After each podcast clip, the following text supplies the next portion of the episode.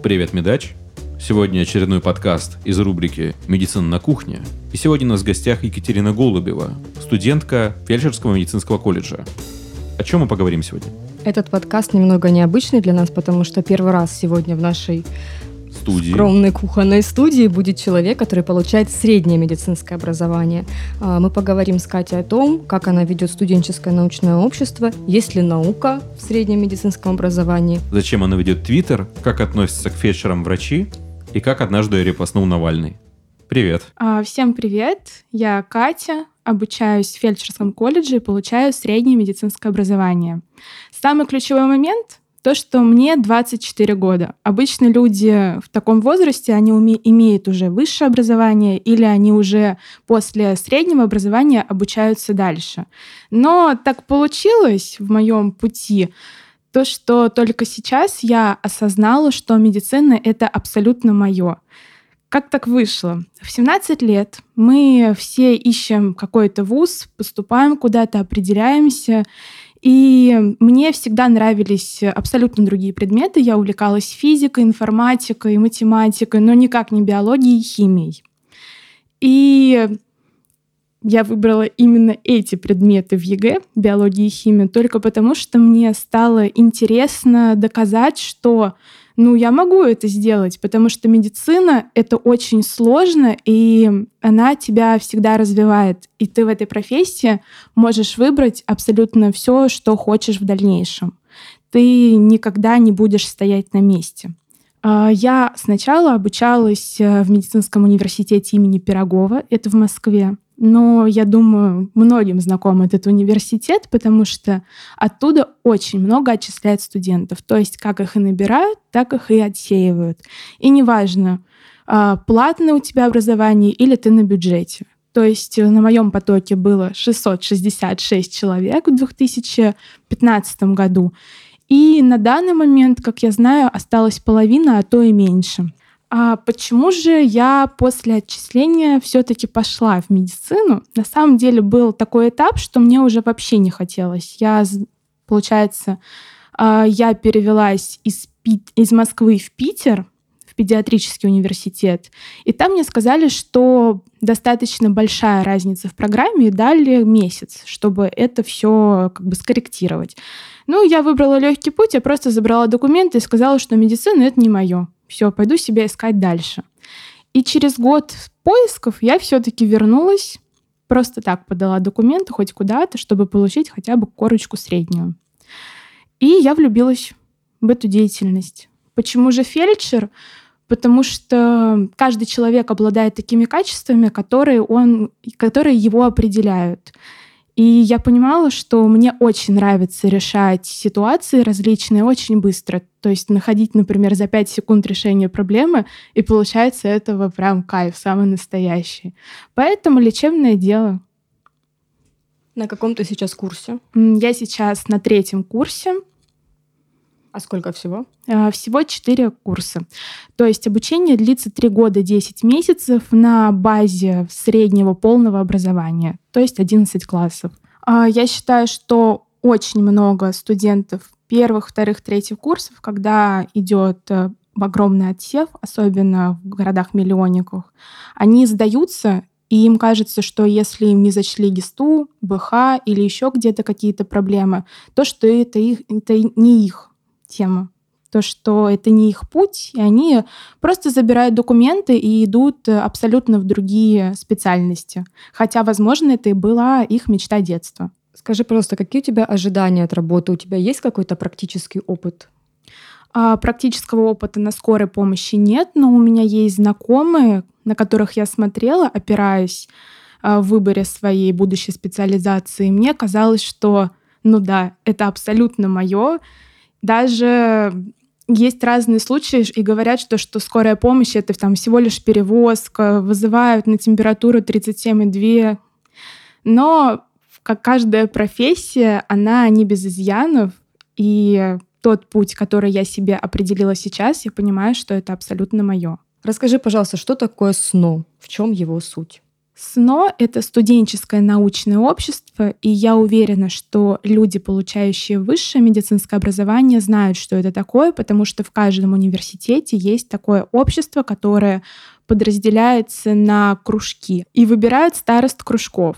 А в среднем образовании такое явление не очень развито, и так получилось, что в моем колледже СНО уже было — и люди, которые им занимались, они на момент моего поступления уже заканчивали колледж и шли дальше по профессии. Поэтому я не упустила этот момент и взяла руководство в свои руки. Так как у меня уже был опыт, а, такая маленькая ремарка, в университете имени Пирогова есть, а, получается, кружок гистологии.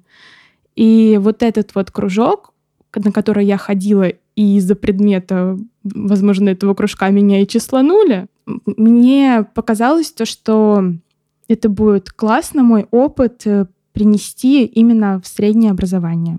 Как ты попала в СНО именно своего колледжа? А, я, запис... я узнала, что есть такая структура, я туда записалась, пришла послушать э, мастер-классы, лекции, поняла, что ребята, они занимались больше конференциями, а мне хотелось устраивать именно круглые столы, чтобы студенты собирались и обсуждали какие-то э, кейсы медицинские, рассказывали доклады, непосредственно участвовали в диалоге, а не только слушали лектора.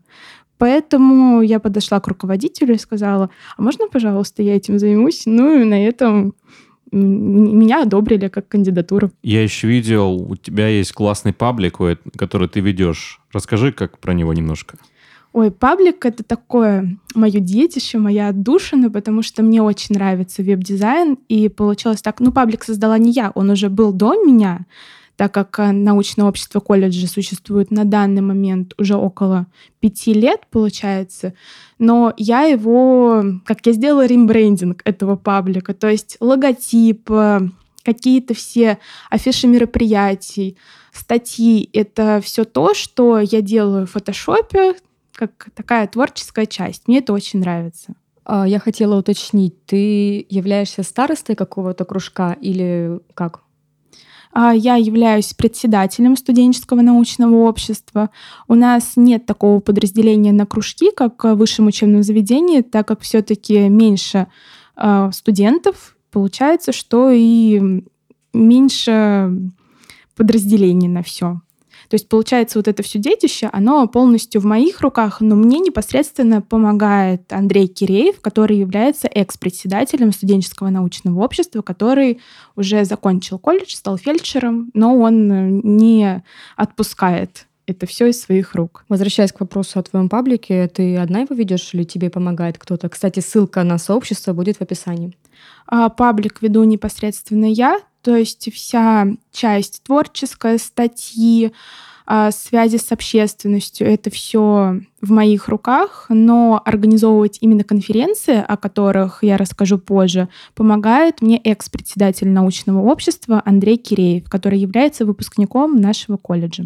Ну, расскажи, какие возможности есть для науки в рамках именно среднего образования? Э, расскажи о своей научной работе. А, на самом деле возможностей не так много, потому что больницы, они не так э, лояльно относятся к студентам средних медицинских учреждений, так как все-таки существует такая стигматизация, что медсестра — это просто медсестра, а фельдшеры вы вообще что забыли у нас в больнице. Но мы э, пишем ходатайство, которое подаем на имя главного врача, и тогда нам разрешают пользоваться архивом, и мы используем статистический метод исследования, то есть э, собираем э, различные истории болезни, считаем, какую, высчитываем информацию, которая нам нужна, вычитываем информацию, которая нам нужна, обрабатываем, анализируем и представляем это все в виде графиков. А, расскажи именно о своей, вот, может, приведешь пару примеров, просто, правда, интересно, что можно, чем можно заняться Например, моя работа в прошлом году, которая участвовала в конференции, называется Т-хелперная активность в прогрессе глиальных опухолей. У меня замечательный научный руководитель, и, в принципе, эта работа была эта тема этой работы была выбрана только потому, что мой руководитель, он нейрохирург. Но я столкнулась с тем, что студенты все-таки не совсем поняли эту работу, для них это сложно. А так как у меня опыт все-таки был обучение в медицинском университете, я взяла немножко высшую планку, но на этот год я немножко упростила задачу, и я буду изучать инсульты. Тем более в моей профессии, где я сейчас работаю, в месте, где я сейчас работаю, это очень актуально. А по поводу возможностей и проблем, то, что все-таки случилась пандемия, больницы закрыты, и очень сложно просто так сейчас пробраться и сказать, что «Здравствуйте, я хочу собрать материал». Ну, скорее всего, тебя просто туда не пропустят, так как красная зона. А если в плане отношения, мешает ли это? В плане отношений... В плане отношения к... Мешает ли отношение врачей к среднему медицинскому персоналу именно для сбора материала и написания работы? А, мы обычно сидим в архиве, это отдельное помещение, где много-много историй болезни, и нас даже никто не видит, поэтому особо нет. Но чтобы подойти, например, к врачу и спросить, вот здравствуйте, вот у меня такая тема работы, можно, может, вы мне как-то поможете, то, скорее всего, он на тебя посмотрит и скажет, ну, ты же среднее образование получаешь, зачем оно тебе надо? Вот, поэтому каждый раз нужно доказывать, что ты стоишь чего-то большего, чем у тебя написано в корочке. Бывает такое, что ты, например, для своей научки хочешь попросить какие-то еще данные, а тебе, ну, прямо или косвенно как-то дают понять, что вот это, это уже про там студентов, ординаторов, а ты вот, допустим, занимайся там в архиве, считаешь что-то ретроспективно, а не вот или на... такого не было? Нет, на самом деле нет. Скорее влияет то, что вот мне, например, для исследования нужна была иммунограмма. Но больницы просто не делают иммунограммы, потому что это дорого. Вот и все. Это единственная проблема, с чем я столкнулась. А так, чтобы сказали, что ты же всего лишь студент колледжа, нет, такого не было. Хочешь ли ты чего-то большего в плане науки? На самом деле это сложный вопрос, потому что если хотеть чего-то большего, это нужно идти учиться дальше. Но про это я расскажу позже. Почему вообще наука важна для сестер и фельдшеров? Вообще важна ли она? Да, она очень нужна, так как э, когда студент поступает в колледж, ему не объясняют, что есть клинические рекомендации, например. То есть почему-то считается, что все уже про это знают. Но на самом деле это вообще не так. Порой преподаватели даже не объясняют терминологию. Например, э, я общалась, готовясь к этому подкасту со своей подругой, она моя одногруппница. Естественно, у нас разница с ней в возрасте. Ей сейчас 20 лет, когда она поступала, ей было 17. И она мне сказала то, что э, наша преподаватель анатомии постоянно употребляла слово «иннервирует». Вот она сидела, она вообще не понимала, что значит «иннервирует». Поэтому, естественно, нужно объяснять. И моя задача — собирать студентов и именно общаться, потому что не у всех есть друзья в медицине, особенно, может быть, там в высших учебных учреждениях, где другой уровень образования, все таки там дают его гораздо больше. Поэтому это очень важно — хотя бы обсуждать обычные термины. Например, вот из моей как бы жизни случай — то, что когда я пошла на первый курс педиатрического факультета, я решила почитать э, аннотацию к препарату. По-моему, это был антидепрессант, и там, например, каждое слово мне приходилось гуглить. Я не понимала в 17 лет, что значит ингибирует, какие-то рецепторы, еще что-то. И там только с помощью поиска я уже осознавала, что, а, понятно, вот что это значит. Но вот сейчас в 24 года, естественно, я уже понимаю, что к чему, и мне очень хочется студентам среднего медицинского образования дать вот эти вот основы, потому что не каждый полезет искать там что-то и копаться. В чем же заключается суть студенческого научного общества? А, для меня главной задачей является мотивация студентов к изучению медицинской деятельности, также медпросвещение. А, я уже говорила про клинические рекомендации, объяснение терминологии, а также очень хочется делать упор на изучение э, доказательной медицины, что существуют различные сайты. Например, студенты среднего образования, они, ну, скорее всего, зачастую вообще не знают, что такое PubMed, опять же. Я уже не говорю о том, что нужно знать английский язык, чтобы искать что-то. А, например, то, что и существует Sci-Hub, это для них вообще что-то такое вау. Оказ... Из области фантастики. Да, из области фантастики. Я тебе хочу сказать, извини, что перебиваю, что Что такое Sci-Hub? Это открытие не только для... У нас преподаватель. А зато блогеры в Инстаграме, которые вообще не связаны с наукой, не знают. Да. Недавно узнал, что мой друг, однок- одноклассник, программист, знает про Sci-Hub, причем он наукой вообще не занимается. Потому что люди интересуются. Вот. И это очень важно.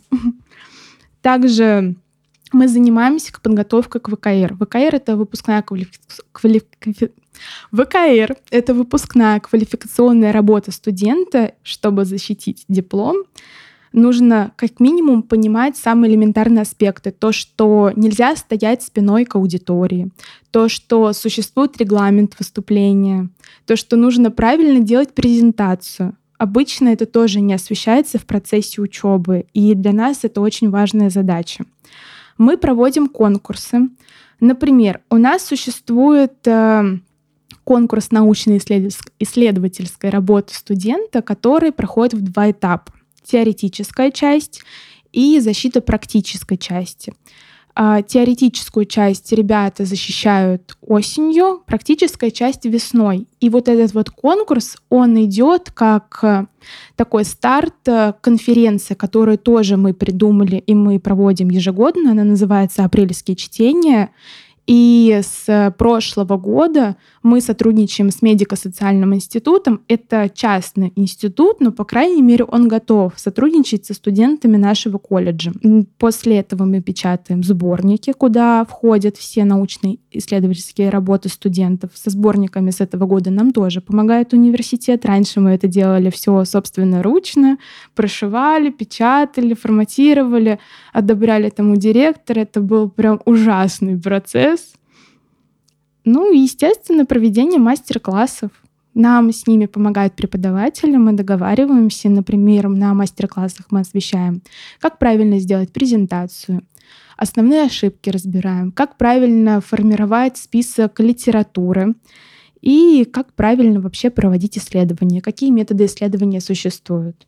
То есть в рамках СНО у вас развиваются самые настоящие soft skills. То есть ты по сути, занимаешься проработкой того, чему так или иначе не уделяется внимания в достаточном объеме вот во время обучения, и даешь вот эти практические навыки студентам. Да, все верно, и я считаю, что это очень важно, очень нужно в любом учреждении, которое дает образование, так или иначе. Расскажи немного о самом образовательном процессе именно в колледже. То есть э, у вас колледж подразделяется на факультеты. Какие-то факультеты, сколько у вас длится учеба, как вообще проходят занятия, сколько у вас там человек? А, у нас существует специализация сестринское дело и лечебное дело. Сестринское дело, оно может быть на, на базе 9 и 11 классов, разница в обучении составляет год. И лечебное дело — это обучение, которое проходит 3 года 10 месяцев, то есть 4 курса, и для этого нужно иметь среднее полное образование, то есть только после 11 класса. Обучение у нас проходит как? У нас существует теория, существует практика.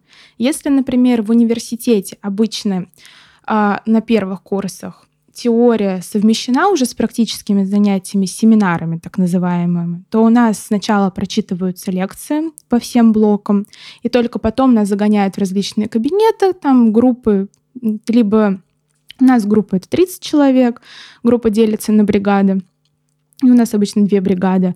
И мы сидим в аудитории и выполняем какие-либо манипуляции. То есть нету такого, как в университете, что ты приходишь на семинар, и ты уже должен быть подготовлен.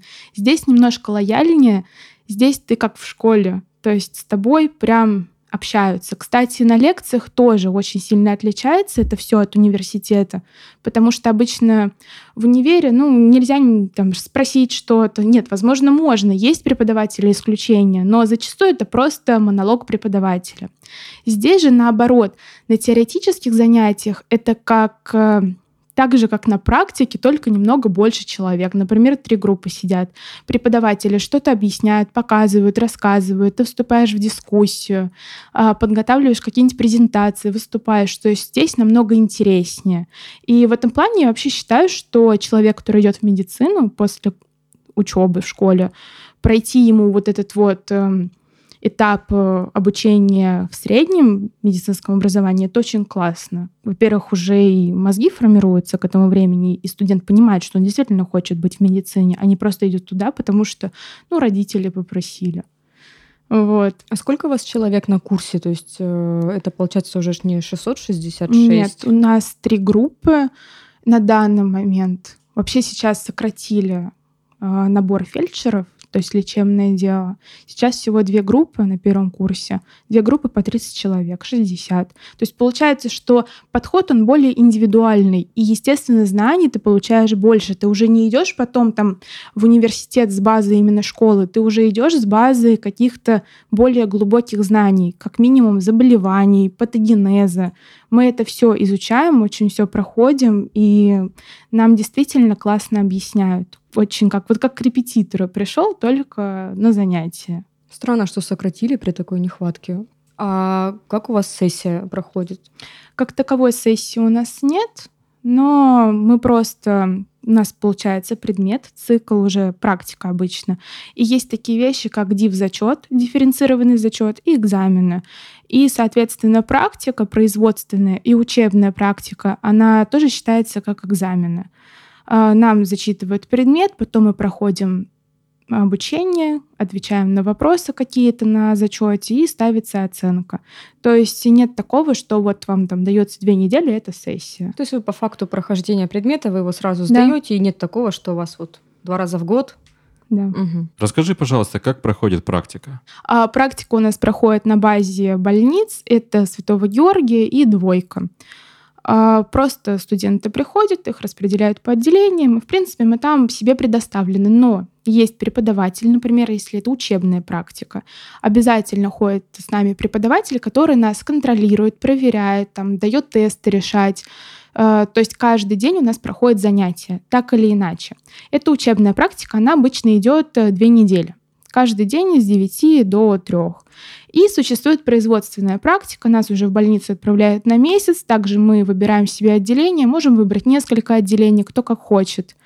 И уже применяем свои практические навыки, которые мы оттачивали на практических занятиях, выполняя манипуляции. А в каком режиме у вас сейчас проходят занятия? У вас как-то на вас отразился ковид? Да, нас не допускают больше к практике в больнице. Мы сидим, получается, в аудитории. На самом деле очень странно все получилось. У каких-то групп производственная практика проходит в колледже. Кто-то сидит дома и выполняет какие-то задания. А также у нас есть ребята, работающие в красной зоне, соответственно, их уже не допускают на, до занятий в колледже. Но самое классное такое ноу-хау — это то, что сейчас ребят отправили на практику в поликлинике, и все студенты среднего медицинского образования в Петербурге, они сейчас помогают вообще разобраться вот с этим всем ковидом, потому что очень много заболевших, на студентах висят сейчас звонки, в основном там снятие КГ, э, термометрия, то есть вот такие вот базовые аспекты, на которых э, у врачей не хватает времени. Это все в рамках учебы либо практики, то есть это неоплачиваемая какая-то история? Пишут вообще, что вроде как должны платить 7 тысяч стипендии, но, естественно, никто этого не делает. Хотя вдруг... Вот я сейчас скажу, что потом а потом заплатят, да. Скажут, типа, это что такое? Ну, а те, кто работает в красной зоне, вот нас освободили от практики, и мы, по идее, практику проходим на базе своей больницы. Это было добровольно? Э, добровольно освободиться. Нет, Нет красная зона и зону. вот это все. Но кто работает, то есть а, После первого курса, вот, наверное, это тоже важно рассказать, нам выдаются сертификаты. Сертификат называется «Младшей медицинской сестры». Мы проходим 144 часа обучения, сдаем экзамен, и только с такой корочкой мы можем идти в больницу Питера и работать с санитарами. То есть угу. так, чтобы убирать за пациентом, нужно иметь сертификат. И очень много студентов устраиваются на работу, потому что это удобно. Удобно именно по графику совмещать.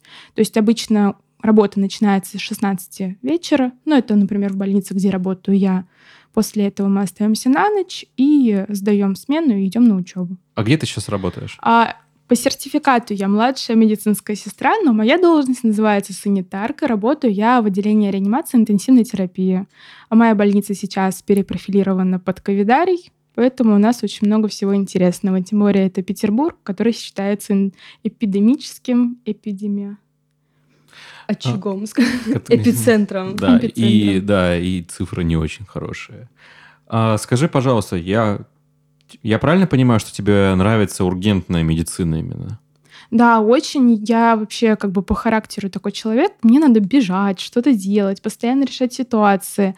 И именно это отделение, это вот прям моя стихия, я себя чувствую очень довольна. Особенно ну, у нас вся работа, она по определенному графику, и можно бежать, бежать, постоянно что-то делать, у тебя в голове постоянно план действия, этот план действия разрушается тем, что пациента срочно привозят на интубацию, и очень много всего интересного. Иногда бывает, что вот я прихожу на сутки, я вообще могу не присесть там до 12 вечера, ночи.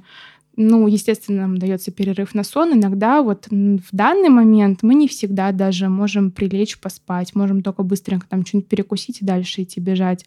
Потому что на отделении, как зачастую, санитар один, палат много, и работы на нас тоже очень много. На самом деле больше даже порой, чем у медсестер и даже у врачей. Особенно это физический труд. Это очень сложно.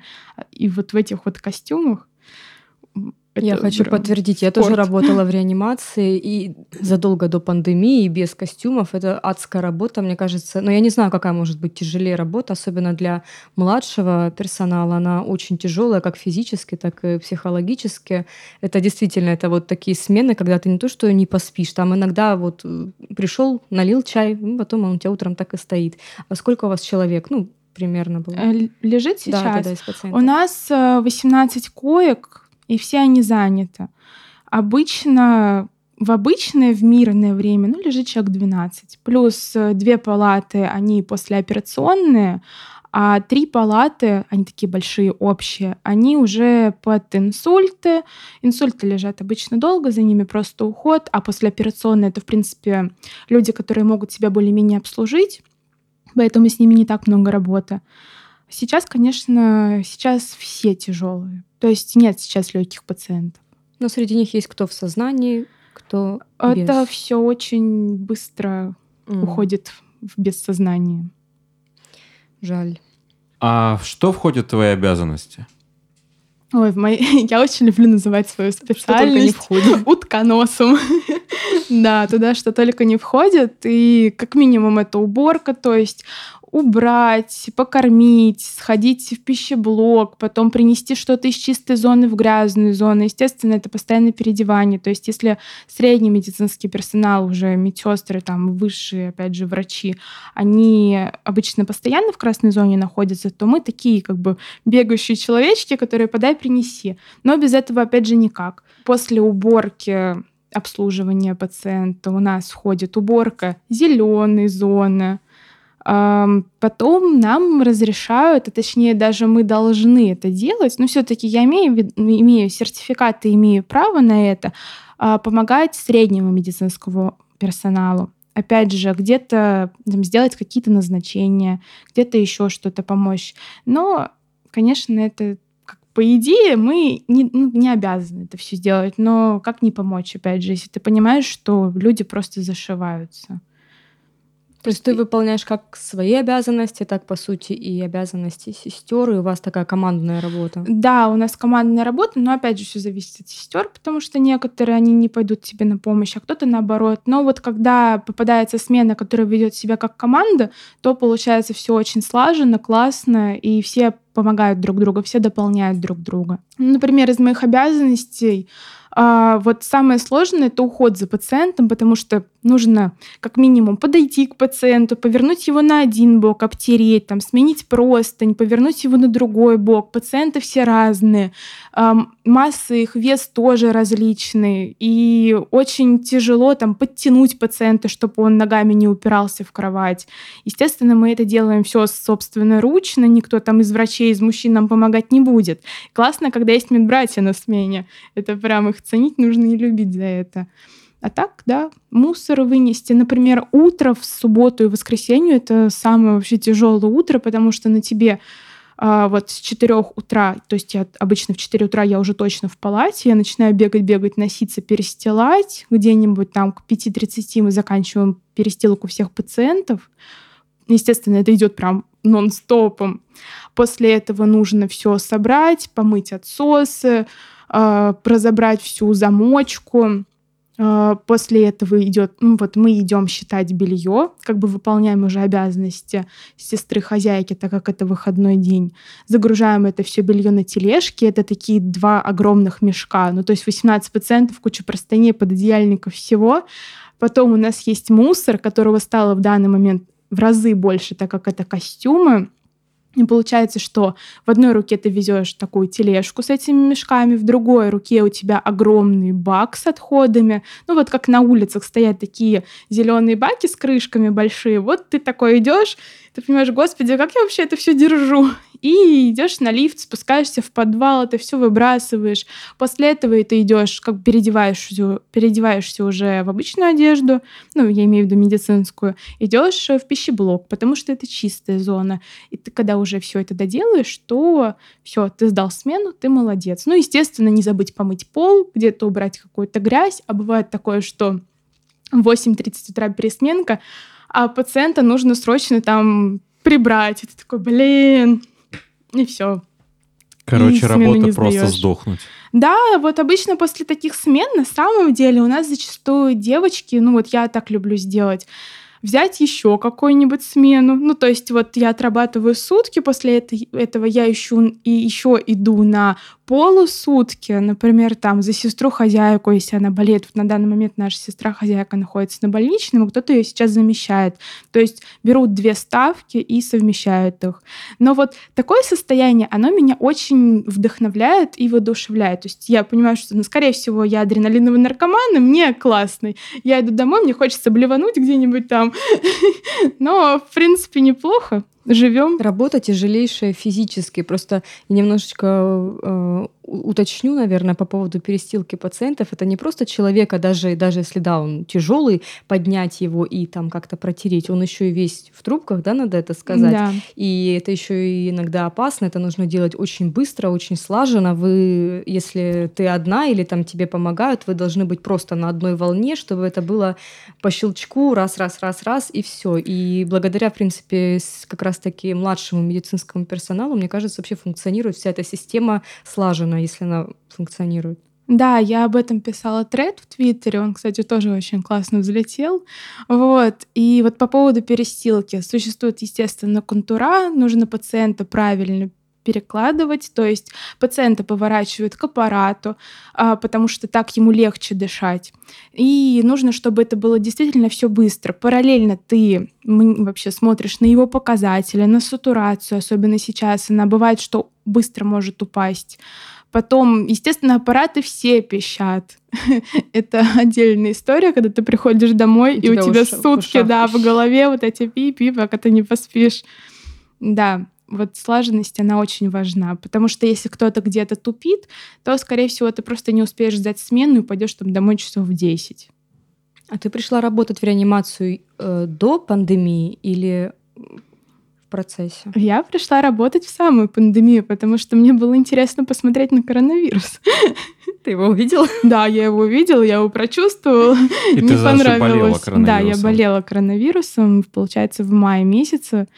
Ой, это отдельная история, я не могла выписаться месяц. Расскажи, как ты болела коронавирусом. Слушай, ну переболела я на работе потому что я только устроилась, я отработала где-то неделю-две, я думала, что мне так плохо из-за вот этого костюма. Ну, я не привыкла жаловаться. но Это, это мой осознанный выбор идти работать в реанимацию.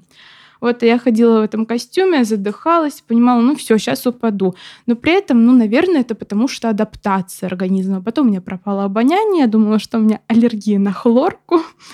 Ну и до положительного мазка я отходила на работу. Но я старалась в чистой зоне не появляться. То есть как бы все-таки было сомнение, что, скорее всего, это ковид. Поэтому, в принципе, я думаю, что я никого не заразила, потому что если я контактировала с кем-то, то только там на расстоянии через респиратор. Как ты вообще себя чувствовала, ну, помимо потери обоняния, что у тебя? Ну, вот все симптомы, они прошли на работе, было просто очень плохо. Сатурация у меня, когда я болела, 96 была. Кстати, я недавно на смене померяла свою сатурацию, и она была 91. И вот я думаю, а может мне тоже это прилечь уже вместо пациента? Вот. Ну, так, в принципе, прошло это более-менее в легкой форме, но на МСКТ, которое я сделала уже потом через несколько месяцев, все-таки показала, что спайки есть, то, что, скорее всего, пневмония была, ну, температура держалась месяц 37.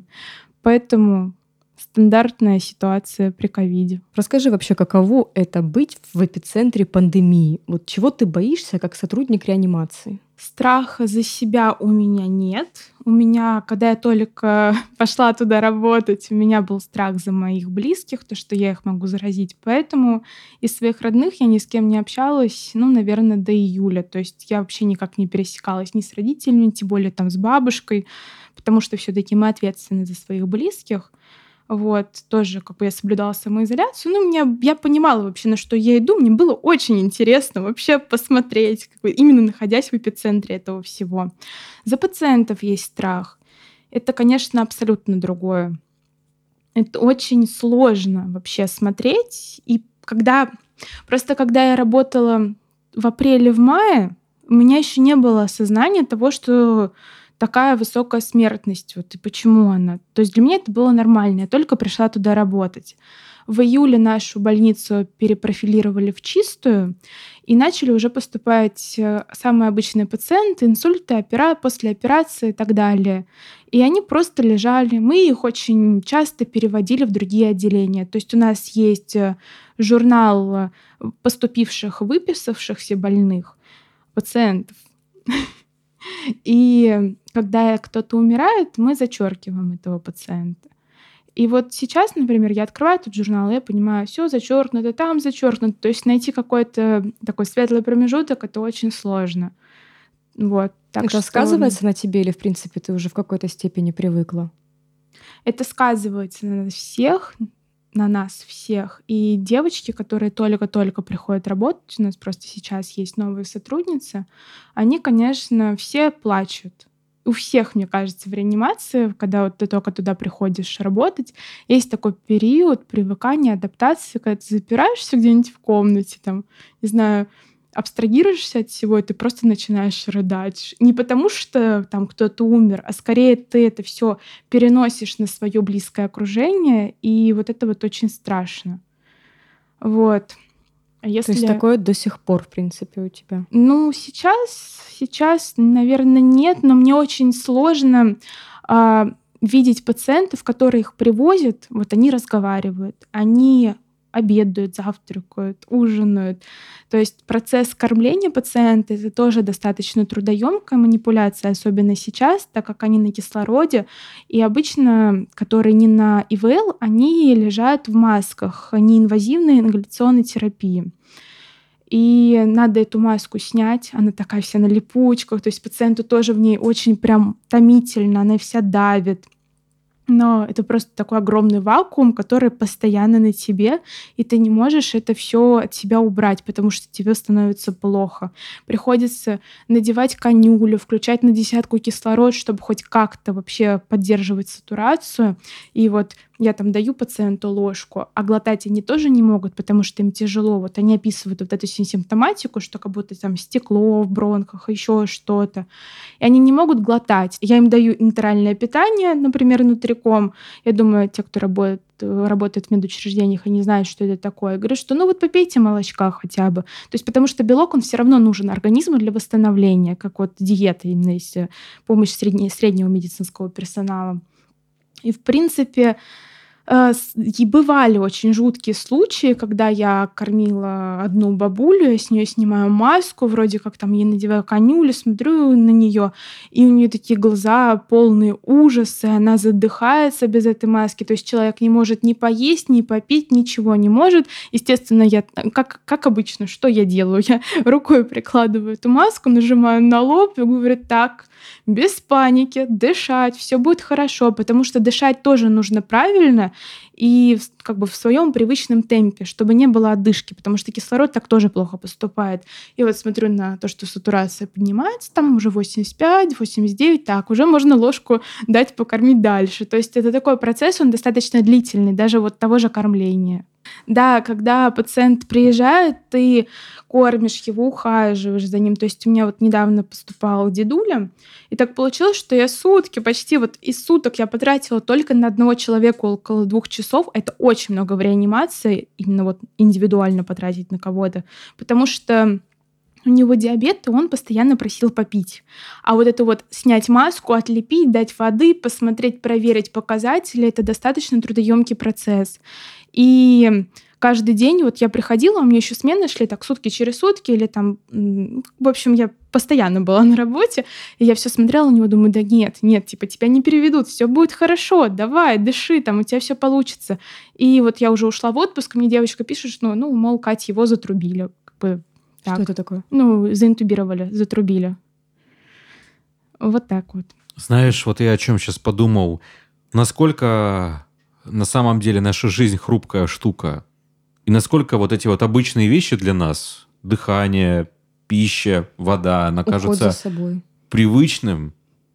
И насколько это все хрупко на самом деле. И насколько мы счастливы, просто, просто живя. У меня тоже были такие мысли, особенно почему-то они после дежурства появляются. Ты приходишь, и ты ешь своей рукой, своей ложкой, ешь, что ты хочешь. И захотела там, э, там идешь в душ, просто идешь там в кровать, меняешь там какое-то белье, э, вешаешь там шторы, что хочешь делаешь, а человек, который просто раз, и он этого не может. И да, все. да, даже больше они просто лежат и смотрят в этот потолок это же ужасно, ты даже не можешь, ну, никуда встать, ничего, потому что это строгий постельный режим. Все, ты полностью отключен от своих каких-то обычных жизненных, да, потребностей. У тебя вместо там заката прекрасного потолок. Есть э, знаменитая книга «Джонни взял ружье», и потом Металлика посвятила песню «One» как раз этой истории про солдата, который получил контузию, и он э, оказался как бы парализован и осознавал это все. Просто ужас, если так подумать.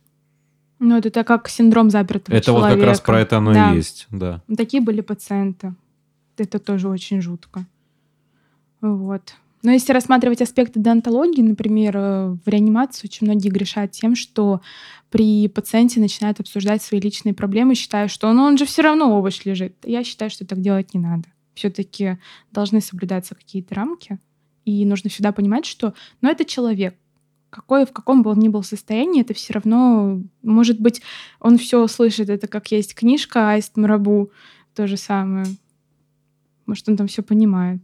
Ковид в целом протекает, как ты уже сказала, сильно тяжелее, чем даже инсультные пациенты. Если сравнивать с такой общей патологии, которая была до ковида, да, намного тяжелее, потому что при гипоксии первым делом страдает мозг, а мозг это очень важная структура нашего организма, и я прям вижу, как пациенты, которые в таком здравом уме поступают, со, со временем они становятся, ну вот, немножко уже другие. И это очень жутко, потому что все-таки за сатурацией нужно следить, и в обычное время, ну, пропищит аппарат, ты понимаешь, что так, надо подойти. Здесь пищат аппараты все, как я уже говорила, и ты просто теряешься и не понимаешь, что... Ну, то есть нужно прям разграничивать здесь уже кому тяжелее. Например, там, если кто-то лежит с давлением 50 и 30, ну, скорее всего, он на допамине, на допамине, и он просто уже лежит.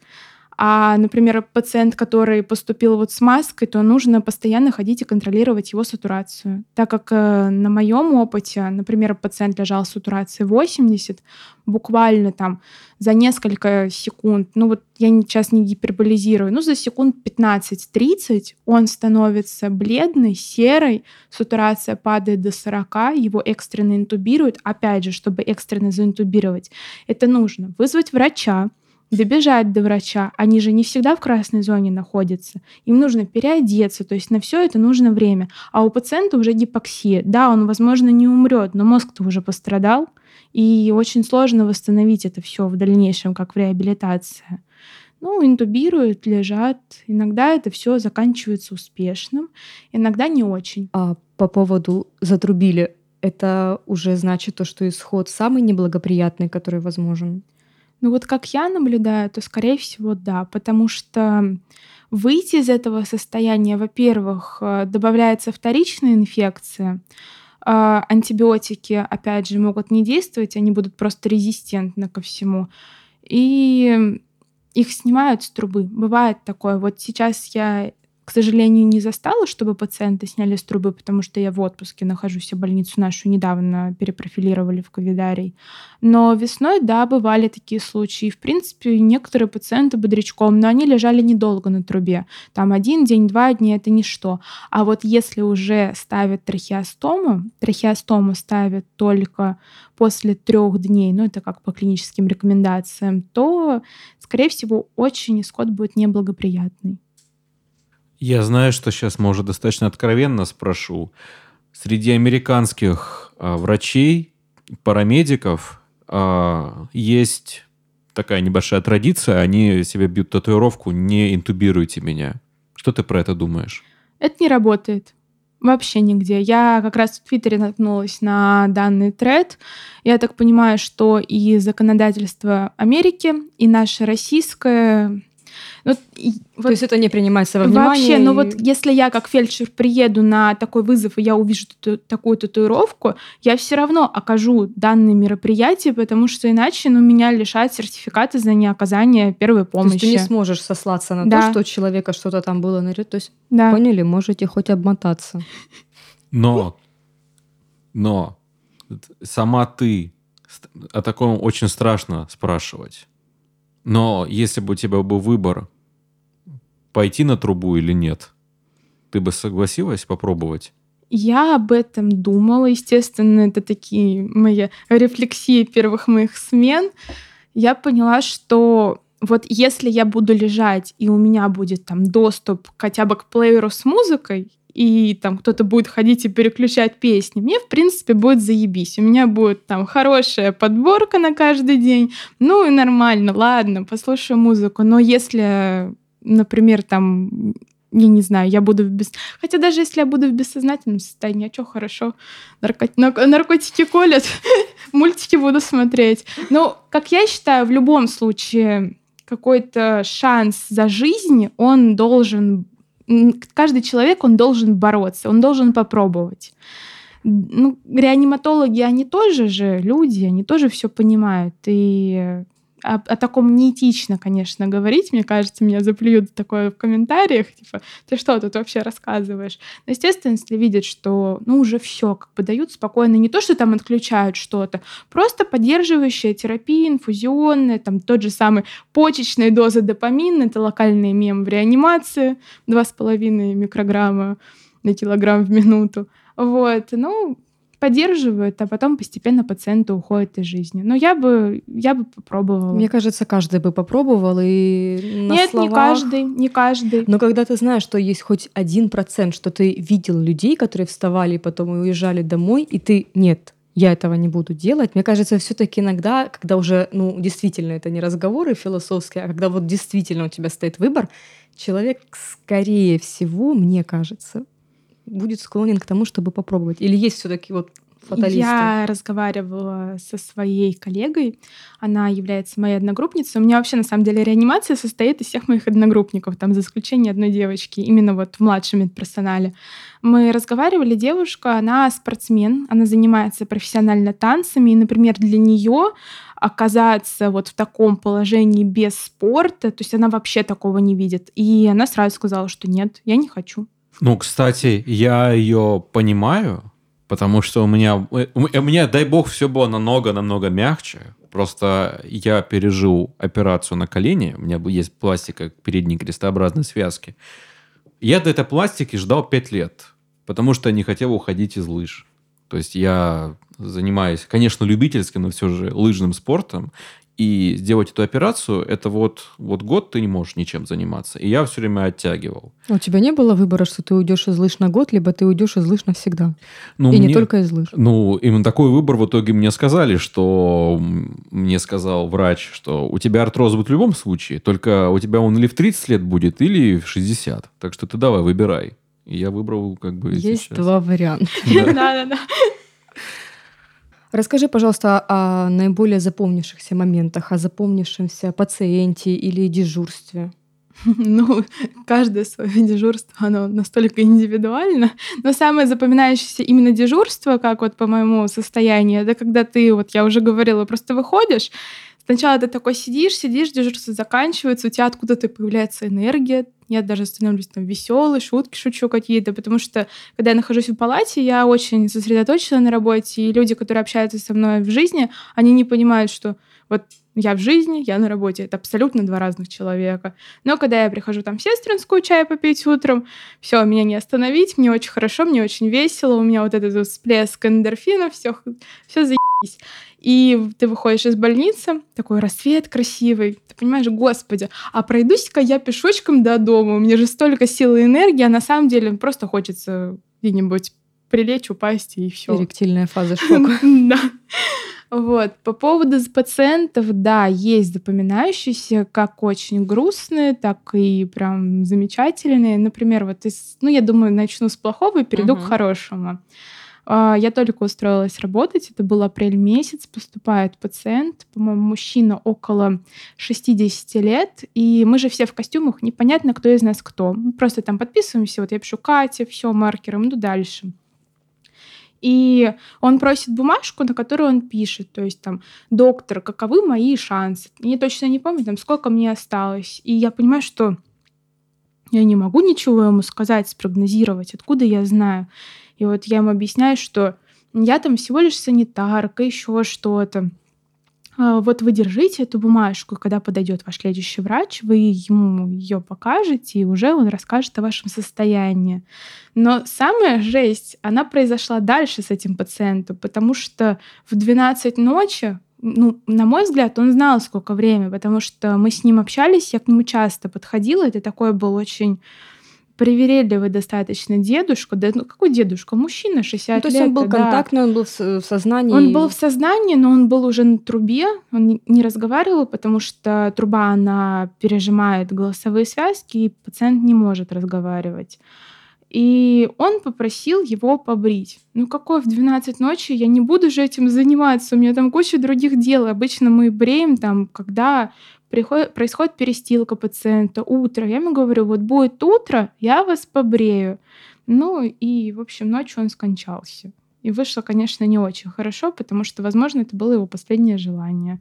А еще он очень просил яблоко, и мы ему полдня искали яблоко. Вот, вот захотелось ему. Вот итоге врач там из каких-то вообще своих закромов нашла яблоко, а врачи-то они немножко по-другому относятся к таким просьбам. И то, насколько он прям... Такое чувство, что он был непривередливый, как будто он что-то знал. Он, да не, не знаю, мне кажется, он просто внимание хотел, но вообще вот как я столкнулась с тем, что как только пациент просит его побрить, то, ну это все. Вообще я очень стараюсь не брить пациента, а почему что ну, ну, я не знаю, у меня вот статистически, если я кого-то как вот не соберусь побрить, так это заканчивается все летальным исходом, как будто они на услугах экономят. Надеюсь, не, на, не при твоем участии заканчивается.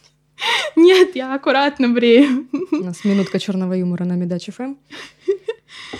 Вот. А хороший случай у нас лежал пациент, он э, был на маске, то есть неинвазивная э, вентиляция легких. Он долго лежал. Он лежал около месяца. Нашу больницу уже перепрофилировали под зеленую, его переводили в другую больницу, как раз Святого Георгия. И я прям вот приходила каждую смену, с ним разговаривала, общалась. То есть я прям за него очень переживала и боролась. И когда его переводили, это как раз было на моей смене, он попросил мой номер оставить. Я знаю, что так делать нельзя, но, блин, я около него целый месяц ходила, имею я право вообще знать и что-то о нем услышать. Я оставила свой номер, и где-то в сентябре раздался звонок, вообще какой-то незнакомый номер, ну, думаю, ладно, отвечу, хотя на самом деле я не часто беру. И он говорит, вот, там, здравствуйте, я такой-то, такой-то, вы меня помните? Я говорю, нет, напомните. И, в общем, он объяснил, кто это такой. Я так обрадовалась. Он рассказал свой путь, он рассказал, у него было 70% поражения легких, он пролежал на маске, его не затрубили, потому что, ну, я считаю, что есть люди-борцы, и именно борцы, когда они верят, что вот они вылечатся, то это все заканчивается благополучно. А люди, которые сдаются, их потом трубят, и очень все грустно происходит. Ну и, в общем, да, его перевели в другую больницу. Потом э, он уже с аппаратом этим арендованным лежал дома, восстанавливался. Он месяц говорил, что вот он не мог встать. Это была очень долгая, трудная реабилитация. Где-то в середине как раз сентября он уже вот сходил по грибы и решил позвонить, рассказать, как у него дела. Это было очень приятно, это очень вдохновило, потому что как раз в этот период нашу больницу уже должны были перепрофилировать обратно. И я, ну, честно, у меня вообще не было сил там идти, вот этот ковид, эти костюмы. Это прям с таким негативом все вспоминалось. Но после его звонка, у меня как раз на следующий день была смена, мне стало прям намного проще и лучше. То есть интубация — это не приговор?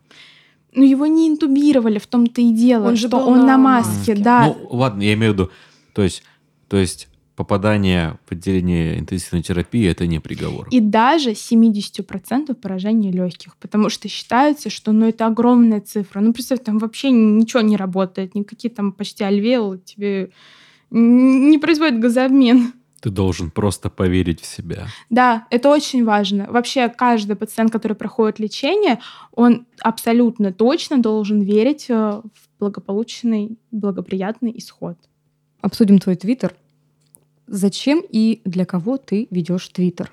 О Твиттере я знаю очень давно, ну, наверное, с года восьмого, десятого, когда вот эта вот платформа была прям эм, на пике на высоте, ну да, на, на высоте своей популярности. Золотые годы Твиттера. да. И я никогда не понимала, что я хочу туда писать, потому что вот я люблю там шутки про пердеж, говно, но они есть у всех, а хочется, чтобы была какая-то своя изюминка. То есть представлять себя как личность. И в апреле, когда я как раз устроилась в больницу, я поняла, что так, по-моему, я хочу освещать вообще вот эту вот всю подноготную медицину. Естественно, я сначала это делала анонимно, мне было страшно. В определенный момент э, я начала подписываться на других медиков. Они начали подписываться на меня. То есть у нас образовалось какое-то вот... В принципе, в Твиттере же есть свои вот эти вот комьюнити. Ну, расскажи про твиттерскую тусовку тогда. Твиттерская тусовка, она очень многогранна и очень много различных слоев эти, этой тусовки. Ты можешь попасть куда угодно. Например, у меня друзья, с которым, которые меня фоловят уже там очень много лет, они вообще знать не знают, что такое медицина, им это не надо. И там либо музыканты, либо алкоголики петербургские, кто угодно. Ну, то есть явно там ни врачи, ни медсестры, ни фельдшера. И так вышло, что вот когда я поняла, что я хочу быть грустным фельдшером, ну, это я. И тогда появились какие-то новые знакомые, и мы начали обмениваться контактами. А, в Твиттере есть такая тема, как списки. То есть кто-то создает список людей, это может сделать кто угодно, и добавляет туда разные-разные аккаунты различных людей, но обычно там список э, моих там знакомых врачей, там коллег, медиков, кого угодно. И он тебя туда вносит. И ты можешь тоже подписаться на этот список и будешь э, там наблюдать э, новости других людей. Мы как два бумера сидим и слушаем. Вот. И формируется такая тусовка, то есть э, какие-то очень, очень много анестезиологов, реаниматологов, очень много фельдшеров. Особенно мне нравится то, что делают сейчас ребята из Беларуси, потому что Беларусь, она сейчас очень в сложном положении, и Твиттер это как Телеграм, но порой мне кажется, что даже в Твиттере быстрее все, чем в Телеграме. Вообще, наверное, Телеграм даже что-то пиздит из Твиттера. И вообще все-все пиздит из Твиттера. Например? Ну, какие-то новости. То есть человек там... А, в плане контента? Да, да, да. Он увидел сфотографировал, написал. Дальше это уже кто-то взял из телеги, после этого кто-то это взял из ВКонтакте, и, ну, там где-нибудь вот еще Фейсбук. О, да, это конечный пункт. Одноклассники. Ты сказала про то, что... Э, ты сказала про то, что довольно-таки много анестезиологов. Вообще, э, много ли врачей, и они все тоже скрываются, ну, то есть анонимно, или кто как? Э, очень много кто скрывается, то есть никто не говорит, что я такой-то, такой-то работаю там и там-то. Обычно это скорее уже бывшие медицинские работники, потому что все боятся получить по шапке. Вот, потому что... А за что и от кого? Ну, мы все догадываемся, от но давайте это озвучим. Да, конечно же, от руководства. Вот я сейчас что-нибудь скажу лишнее, а мне там завтра прилетит от э, администрации. Ну, мне это все равно, потому что я уже определилась со своей позицией бы, я не боюсь. Вот. И так, естественно, все боятся выговоров, особенно люди, которые держатся за место своей работы. И но это, опять же, даже такое своеобразное разглашение врачебной тайны идет, хотя никто никогда нигде не указывает там имя, фамилию пациента. Обычно это там идет, например, М. Точка, запятая, там 77 лет, а, основной диагноз, сопутствующий, госпитализация. То есть есть фельдшера, которые вот они выходят на смену и начинают транслировать это все. На мой взгляд, это очень важно и правильно делать, потому что существует мнение, что работа должна оставаться на работе. И порой очень многие люди, они просто нигде не могут вообще рассказать, что у них там произошло родственники близкие их не слушают, кому-то это даже неприятно слушать. Не все любят медицину и могут слушать про какие-то клинические случаи. И у человека появляется какая-то отдушина, куда он э, все выплескивает. И ему легче, и людям, которым интересно, они почитают, как-то тоже разнообразят свои обычные будни. Поэтому... Мне кажется, здесь еще идет момент не столь, не только и не столько отдушины, сколько особенно в свете последних событий, ну уже не последних ковидных, а, когда были все эти истории то с выплатами, то мы все знаем, Твиттер, наверное, медицинский Твиттер, там уже отошел от клинических случаев, и на первый план вышли а, всякие подробности, потому что вот эта политика не выносить ссоры из избы, и, как ты сказала, работа должна быть на работе, она а, во многие моменты, особенно критические, может создавать такой большой простор для вот этих вот манипуляций, и во многом новости действительно поступали вот с передовой из Твиттера. Да, это так. И, в принципе, людям вообще очень важно делиться всем, что у них происходит. Потому что если мы все начнем умалчивать какие-то вещи, ну это же вообще будет пиздец. То есть то, что там не хватало сизов, масок, то есть благо это все немножко восстанавливается, сейчас все более-менее приходит в норму, но сколько медработников пострадало тупо потому, что у них там не было респиратора на смену, приходилось каким-то путем э, заказывать себе свой личный. Если там, например, больницы именно перепрофилированные э, оснащали этими всеми вещами, то больницы, которые являлись чистыми, хотя все мы понимаем, что туда тоже может прийти пациент с ковидом, им ничего не выделялось. То есть у них не было денег из бюджета. Если ты, например, заболел, ну это мы уже, конечно, заходим в другой разговор, если ты заболел в чистой больнице, то еще попробуй докажи, что ты заразился именно от пациента там. Ну, больница-то чистая, никого нет. А, расскажи, пожалуйста, о личном опыте. Вот как обошлись с тобой? А, ты покупала СИЗы или тебя оснастили? Как с выплатами? То есть, ну, скажем так, без имен.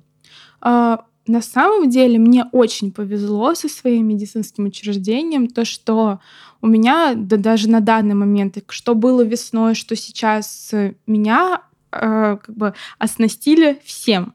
И костюмы нам выдавали, и маски, респираторы, там, не знаю, шапочки, перчатки, то есть вообще все, все было, никаких задержек выплат не было, ни за месяц, ни федеральных, ни от президента, ничего. После, вот я же тоже переболела, мне все деньги выплатили. Я просто собрала документы, подала их в местный собес, которые мне уже подписал главврач и его заместители, я не столкнулась ни с какими проблемами. Мне все было выплачено в срок. Ну, буквально на месяц это все растянулось, но это еще и была моя вина, потому что я долго собирала документы. Все было хорошо. Но потому что у меня больница перепрофилированная. А, например, моя мама, она работает в чистой больнице, которую не перепрофилировали под ковид. Моя мама болела, заразилась она не от меня в больнице. Потом старшая медсестра ее отделения заболела на данный момент уже второй раз. И там врач-эпидемиолог говорит, что ну это же не у нас в больнице, вы чё? Mm, то есть еще Поэтому, докажи, потому да, что... Попробуй докажи. Да, было очень много таких историй, и много освещалось. И в связи с этим вопрос еще один. Мы знаем, что тебя репостнул Навальный. Как это произошло? Что это был за пост? И как ты вообще об этом узнала? Ты проснулась знаменитой? Или как это было? Ой, вообще это, конечно, забавная история, потому что на тот момент э, мне только так закрадывались мысли, чем я хочу заниматься и какой контент я хочу освещать в Твиттере. Но это была моя смена, ну, такая не одна из первых, ну, где-то так, посередине, между моей болезнью и между первыми сменами.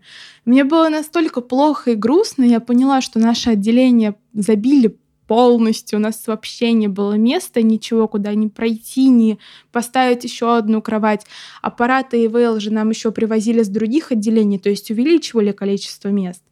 Я написала, что были какие-то наилютейшие сутки, но вот я сейчас цитирую. Места в реанимации закончились, представляем кровати так, чтобы пройти к пациенту, нужно их постоянно раздвигать. То есть между кроватями обязательно должно быть место, потому что тебе как медработнику неудобно работать, если у тебя там расстояние 20 сантиметров. И вот приходилось постоянно раздвигать эти кровати, чтобы пройти. Я написала такую вещь, что уже который день на ИВЛ поступает исключительно мужчина около 40 лет, и ненароком начинаешь думать о каких-то конспирологических теориях. Но, скорее всего, это был, ну, это был как Степ, это не потому, То, что, что я действительно... Да, твит, это был просто обычный ироничный твит усталого человека. Вот. И да, тогда поступали мужчины около 40 лет. Это было прям очень страшно и грустно на это смотреть умирали некоторые такие мужчины, причем это были исключительно мужчины, не женщины, вот стабильно 40 лет. И я это написала и забыла вообще. У меня там читателей это было, ну, человек 50, вообще ни о чем. То есть вообще кто, что мог меня репостнуть куда-то. И на тот момент я еще не читала других медиков, то есть о моем твиттере никто не знал. И я беру утром, то есть уже в 4 утра я просыпаюсь, быстро включаю будильник, телефон я в красную зону никогда с собой не беру, мне не до телефона там. Я заканчиваю смену, прихожу и понимаю, что ну, телефон реально горячий, что-то что не так. вот. Открываю уведомление и понимаю, что ну все, ну, мне пизда. Можно это попрощаться с работы, попрощаться со всем. Да, меня почему-то, я не знаю даже как, нашел этот твит Навальный, он его репостнул. И в Твиттере есть такая тема, что можно просто репостнуть, а можно репостнуть, цитируя человека. Если ты цитируешь человека, то лайки, они летят не мне лично как бы в копилочку моих лайков, а человеку, который написал цитату. А Навальный просто его э, ну, ретвитнул, репостнул это ВК больше. Вот, Навальный его просто ретвитнул, и пришли в комментарии какие-то вообще люди-бумеры, которые начали там открыто поддерживать конспирологические теории, заговоры, еще что-то. Я никому ничего не отвечаю, я ничего не удаляю, я просто сижу и выжидаю. Думаю, угу, что же будет дальше? Естественно, я быстро почистила все свои фотографии вообще, чтобы там моего лица ничего не было, не, чтобы не было упоминаний там моей геолокации, где я работаю, что такое, то есть чтобы вообще ничего не было, был просто анонимный твит. Все, думайте, что хотите. И вот тогда налетела вот эта вот странная аудитория людей около там 40-50 лет, которые начали на меня активно подписываться, еще что-то. Но я тогда почувствовала прям, да, я проснулась звездой. А на работе кто-нибудь узнал? Тебя спрашивали или из твоих коллег, или сокурсников? Вообще на работе я, я общаюсь с одним коллегой, я знаю, что он тоже сидит в Твиттере, но я ему рассказывала такую ситуацию. Я не знаю, видел он или не видел, но мне почему-то кажется, что он видел, но просто он это очень мягко скрывает, чтобы не, не афишировать свой аккаунт. Поэтому, как говорится, коллеги, привет, если он это услышит. Вот. А так нет, я никому ничего не рассказываю, и, в принципе, я все свои социальные сети стараюсь очень фильтровать. То есть в Инстаграме я, например, иногда отключаю истории от коллег, ну, чтобы лишний раз ничего не думали. Тебе не закрадывалось подозрение, что Навальный или подобная публика, они репостят такое, и они активно ищут плохое, скажем так, чтобы как бы найти какой-то конфликт, найти проблему, а вовсе не потому, что поддержать? Вот, кстати, Навальный нет типа легко в этом плане и молодец. Это просто потому, доверяю. что он тебя ретвитнул. Ты получила все свои. Нет, на но ну вот, вот эта вот публика, которая прям топит за Навального, да, они специально ищут вот этот вот херовый контент, они начинают... Вот я, кстати, в своем твите не нашла то, что его отмечали. Я не знаю, как Навальный вообще это нашел. Возможно, он искал просто, как, знаешь, поиск слов, там, коронавирус, вот, только так. А тогда его аудитория очень любит искать какой-то трэш, отмечать и ждать реакции Алексея. В чем, на твой взгляд, фишка Твиттера? Это вечный срач сотников и тысячников. Ну, вообще, фишка Твиттера, вот как я уже говорила, это в том, что ты получаешь очень быстро контент, как говорится, вот из рук в руки. То есть ты где-то увидел, и ты можешь об этом куда-то дальше рассказать. Меня, меня же в Твиттере там не только Леха заметил, мне писали журналисты, предлагали интервью, я не знаю, публикуют... После этого твита? Ну, это уже нет, это уже было не после этого твита, это было, кстати, наверное, месяца два назад. Мне написала журналистка из журнала «Сноб», что вот я хочу взять у вас интервью. А, мне выслали вот эту вот корочку, как что это пресса, то есть прям все серьезно, выслали вопросы, я ответила, отправила. Ну, посмотрим, опубликуют или нет, потому что, ну, у меня на, на тот момент, вот когда я все писала, я не буду ничего приукрашивать и наоборот там придумывать, что что-то действительно там плохо, там нас не, не знаю, не снабжают сизами. Мне все дают, мне все хорошо. И обычно люди же и действительно ищут какой-то кринж, чтобы вот где-то прикопаться, найти вот эти вот подводные камни расследования. В Петербурге на данный момент в моей больнице все заебись. Вот. Это не реклама, это, это действительно факт. Поэтому я думаю, что это интервью не опубликуют, ну и очень зря, потому что не нужно искать э, всегда плохой контент. Я понимаю, что это Россия, тут не должно быть все хорошо, но действительно иногда есть все хорошо. Да, у нас как-то СМИ разделились, грубо говоря, на два лагеря. Одни освещают только одну сторону, другие освещают только другую. Кто-то за все хорошее против да. всего плохого. Угу. Знаешь, как в чем еще интересная фишка Твиттера? Э, в быстром поиске контактов людей. И Виктория Коржова, которая создательница чата Science FIY и создательница курсов э, для молодого ученого, она много говорила о том, что Твиттер это важная штука в научном нетворкинге, что у нас это мало развито, но, например, на Западе люди подписываются активно на твиты ученых, они с помощью Твиттера распространяют свои публикации и тем самым увеличивают цитируемость. У нас пока это еще не настолько развито, но я надеюсь, что мы к этому тоже придем. Я тоже удивлен, что Twitter является таким инструментом. Для меня Twitter на самом деле это что-то из начала десятых годов, когда там Болотная площадь была. Да, да, да. Вообще забавно, как мы сейчас Навальный, Болотная площадь и так далее. Но у меня вот правда ассоциация с тем временем, когда Twitter, Twitter, твиттерная революция и так далее.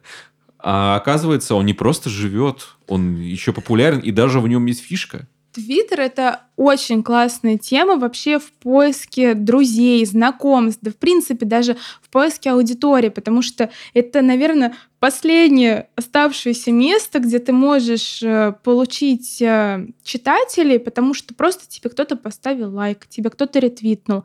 По-моему, в остальных э, всех социальных сетях нужно платить за рекламу, и только так ты станешь более-менее кем-то. Там такого нет. В если телег... ты... Да.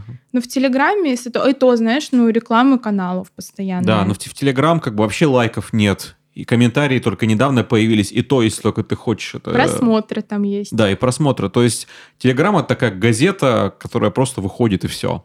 Вот. А Твиттер это именно такое больше общение.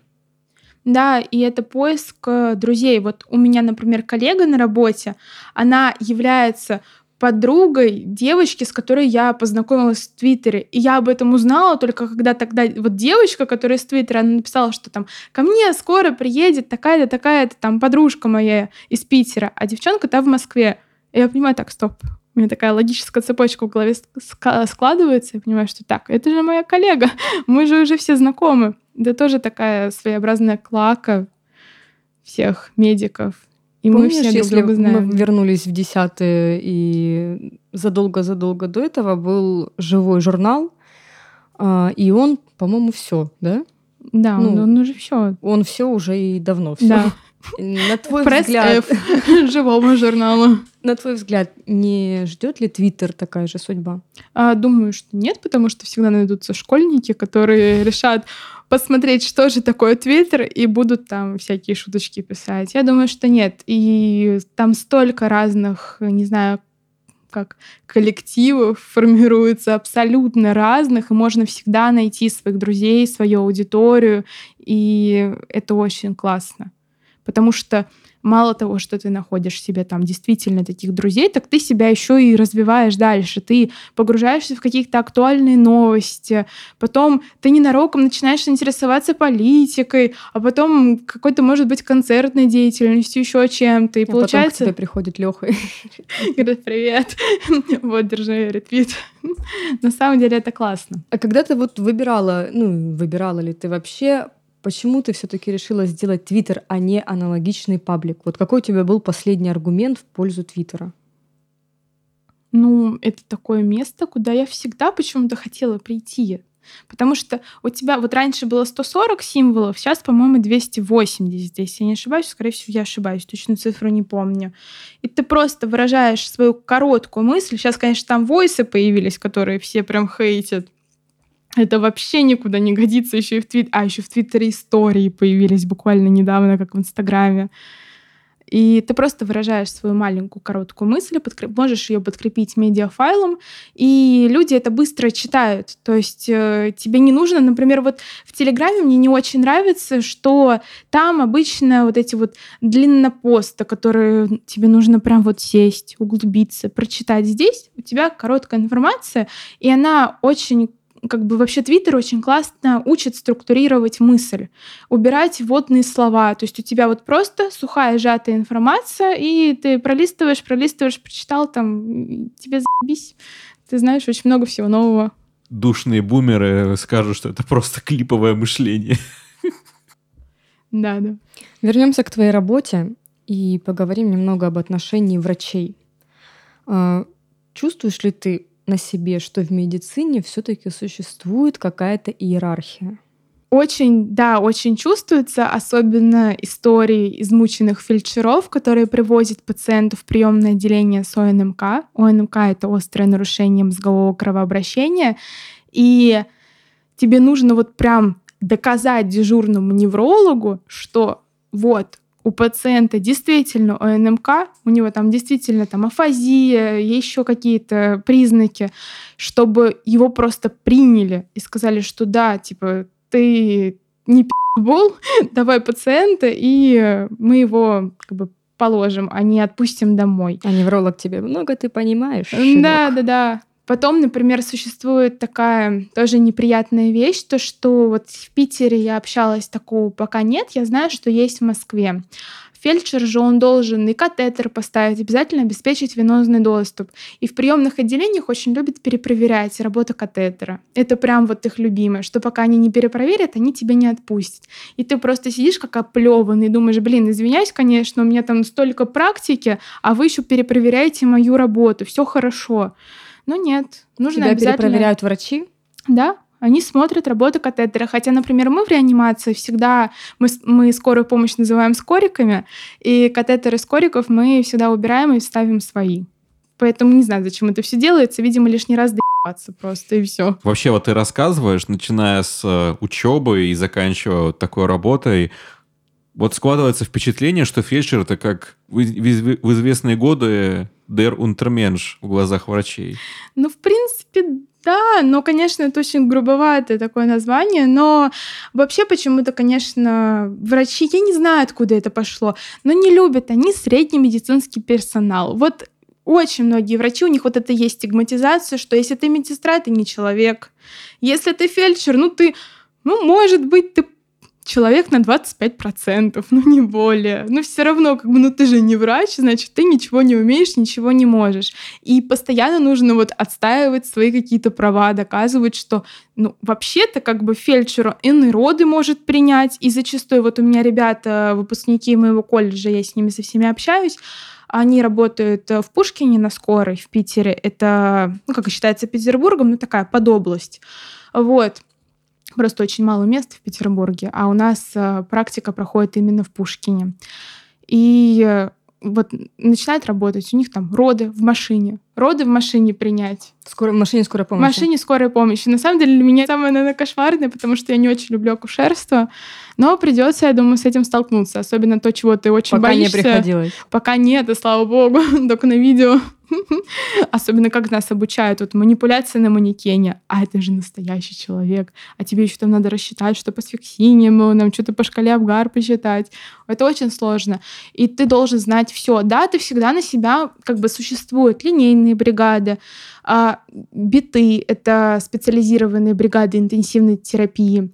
Да, ты всегда, если ты на линейной работаешь, можешь на себя вызвать подногу, но иногда у тебя просто на это нет времени. Что ты... такое линейная бригада? Это э, это? Линейная бригада скорой помощи — это бригада, где работает а, обычно врач скорой помощи и фельдшер скорой помощи.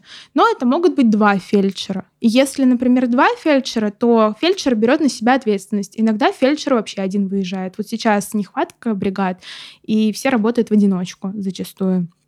И вот ты приезжаешь на вызов, и ты понимаешь, что мало того, что ты находишься один на один пациентом, так ты еще это все делаешь, скорее всего, на глазах у его родственников. А когда на тебя смотрят люди и надеются на какие-то твои действия, они все запоминают, потом еще жалобы постоянно на тебя пишут. Советчики бывают, которые... Да, но отказы от госпитализации это вообще самое любимое. То есть надо еще и доказать пациенту то, что вам действительно нужно ехать в больницу. И найдется какой-нибудь родственник, который скажет, это особенно с детьми, это просто боль на самом деле, потому что раньше было подразделение на педиатрические бригады, а сейчас вот э, меня могут отправить там к младенцу или к бабуле, к дедуле, к кому угодно. Сейчас нет, да. И вот я приеду и пойму, что вот мало того, что я ответственна как бы за свои действия, так я еще и ответственна за жизнь ребенка, а с родителями очень сложно контактировать и доказать, что вашего ребенка сейчас там с ларингоспазмом нужно госпитализировать. Потому Но что мамочка без... знает лучше. Да, без согласия мамы ты ничего не можешь сделать. Тебе нужна эта галочка в документе. И это такие прям вопросы достаточно серьезные. То, что врачи, например, считают, что мы всего лишь среднее звено, это не так, потому что порой фельдшера опытные знают намного больше, чем любой там врач, просто имеет диплом и сертификат там того же терапевта. Какие есть вот стереотипы о профессии фельдшера? Хм, да, что все бухают на скорой. Это правда? Ну, ну, в принципе, намного люди часто бухают. Допустим, такое может быть.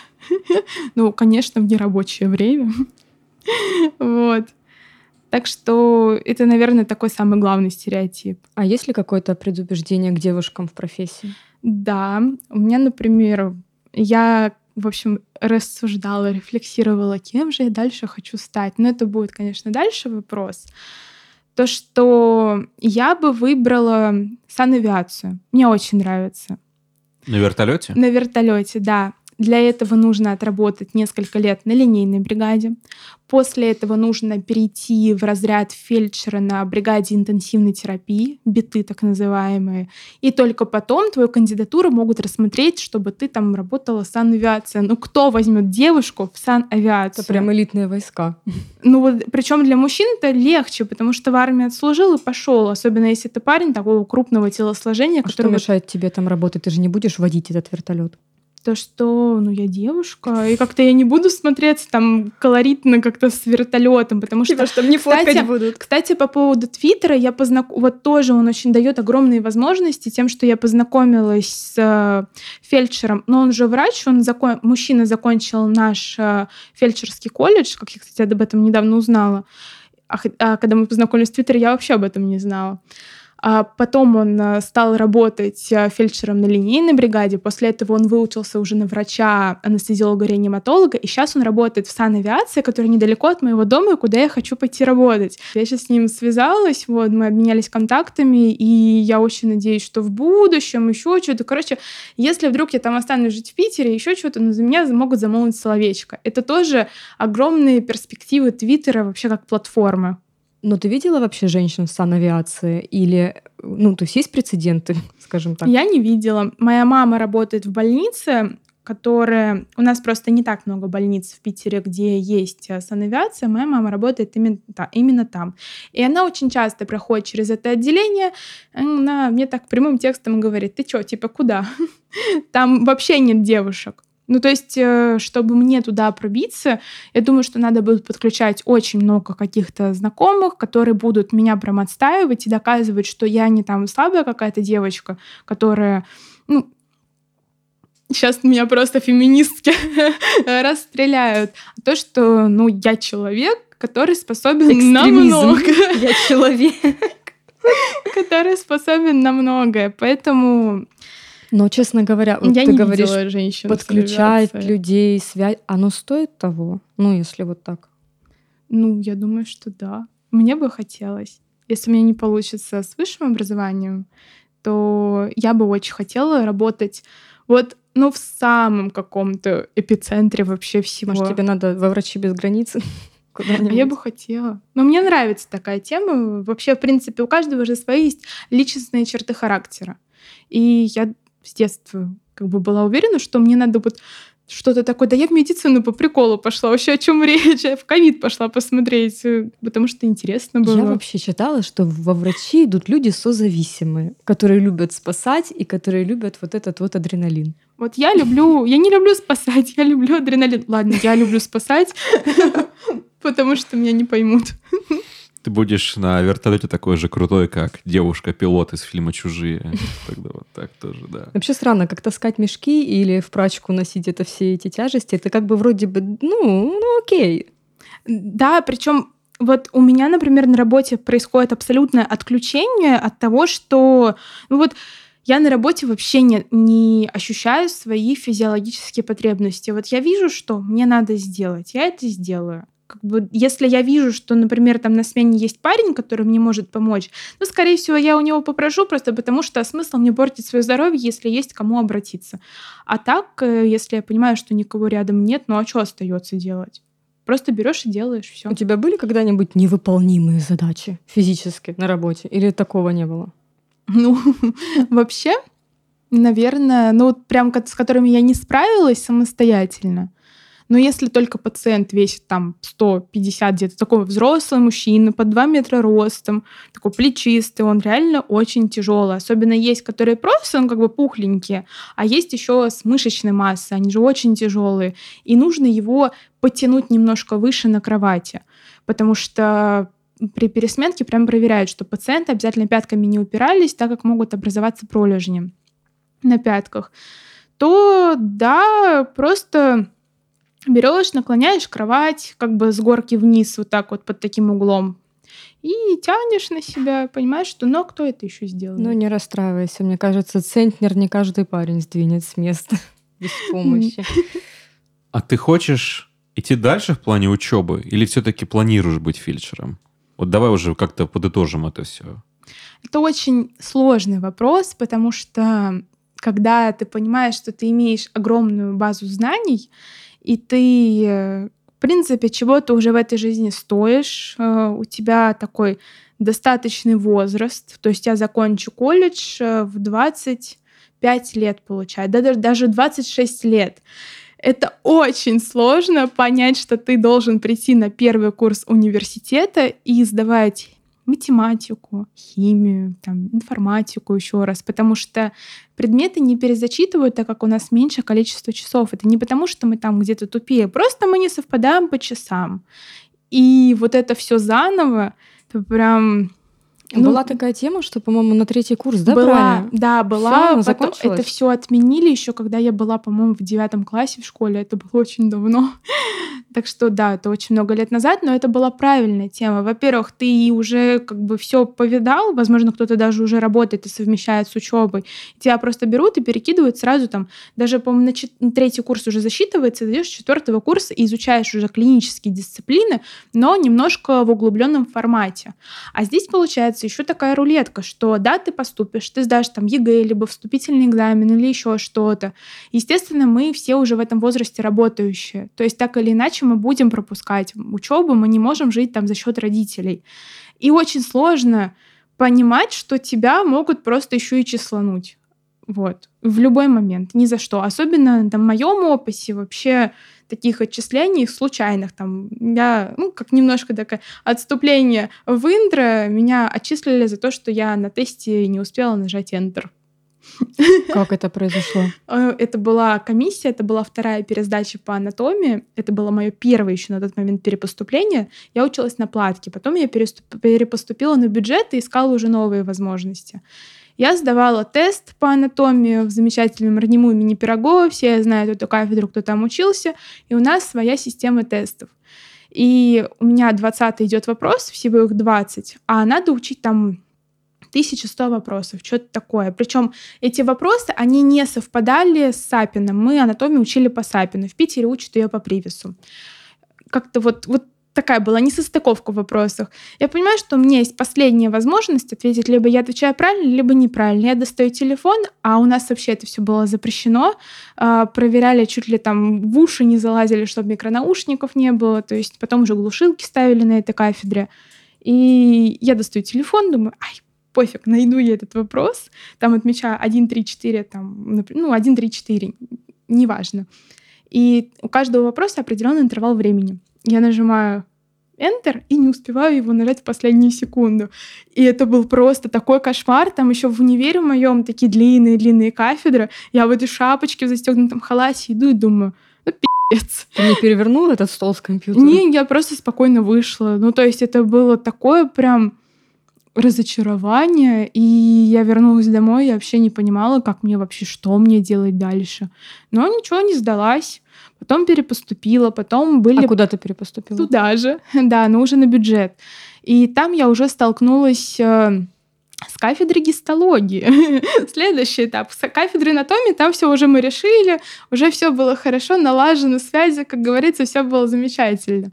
Но я столкнулась с кафедрой гистологии, которая где Но... связи еще не было. А их там нет. То есть кафедра гистологии в этом универе, она самая неприступная такая крепость, где тебе нужно заслужить свой коллоквиум, свой зачет, то есть а, там ограниченные попытки, там, если ты не сдаешь коллок, у тебя два, две пересдачи этого коллоквиума, значит, ты выходишь на комиссию, то есть это все накапливается, и меня, например, спросили на последней моей пересдаче, вот, со мной сидят ученые, можно сказать, вот просто вопрос – а, белки темной пластинки базальной мембраны. Типа, чё? просто да, это просто был вопрос, но надо ебаться. И я на него... Это была какая-то комиссионка уже? Да, это была комиссионная пересдача. И в интернете, кстати, гуляет видео, как э, мой одноклассник, который являлся моим почти, ну, однопоточником, он тоже не сдал комиссию, и он вышел из этого универа, начал очень сильно хейтить кафедру. То есть это прям очень популярное видео, и его уже за это отчислили. То есть прям кафедра, она... Да до сих пор, я думаю, она так делает. И я понимаю, если бы там спросили какой-то вопрос, который напрямую связан там с медициной, но спрашивать про белки, темные пластинки, я базальные мембраны... на одном из предметов, ну, крайне редко я помню, чтобы были вопросы, которые потом в будущем имели какое-то прикладное значение, особенно что касается там первого блока вопроса там об истории развития какого-то предмета, кто что открыл. Ну, так бывает. Да, поэтому я вообще хочу пожелать на самом деле студентам, начинающим студентам, чтобы они не сдавались. То есть если где-то вы понимаете, что вам вставляют палки в колеса, но вы верите, что это ваша судьба, что вы заслуживаете быть в медицине, что вы понимаете, что это вот то, к чему лежит ваша душа, Нужно идти, не сдаваться и ни в коем случае не говорить, что среднее образование — это вот прям табу. Ну, то, что если ты не имеешь корочки высшего, то лучше уж пойти на, там, на юристов-экономистов. Я ни в коем случае не хочу обидеть другие структуры, у каждого своя судьба. Но в медицине, если ты начинаешь хотя бы даже с чего-то малого, это не значит, что ты не станешь кем-то большим. Просто тебе для этого потребуется гораздо больше времени. Но зато это будет заслуженно, и ты будешь прям профессионалом в своем деле. Мне кажется, у нас в студии был э, наиболее осознанный человек из среднего медицинского образования. Просто хочу немножечко пояснить, что это не та история, где человек пошел в колледж, потому что вот она никуда не поступила. Э, Катя поступила на высшее медицинское образование, более того, она потом перепоступила туда на бюджет. Это был вуз имени Пирогова, то есть это не какая-то там э, провинциальная академия или, может быть, институт. Э, Просто человек ищет себя, да? Да, да, все верно. Мне кажется, лейтмотивом подкаста является то, что никогда не надо сдаваться. Что касается этой пациентов, которые попадают на трубу, что называется, и касается жизни вообще. Да, жизнь не заканчивается. Никогда ты не сдала гистологию, ну, даже никогда тебя затрубили. Всем спасибо. Да, всем спасибо. У нас была Катя Голубева. Пока.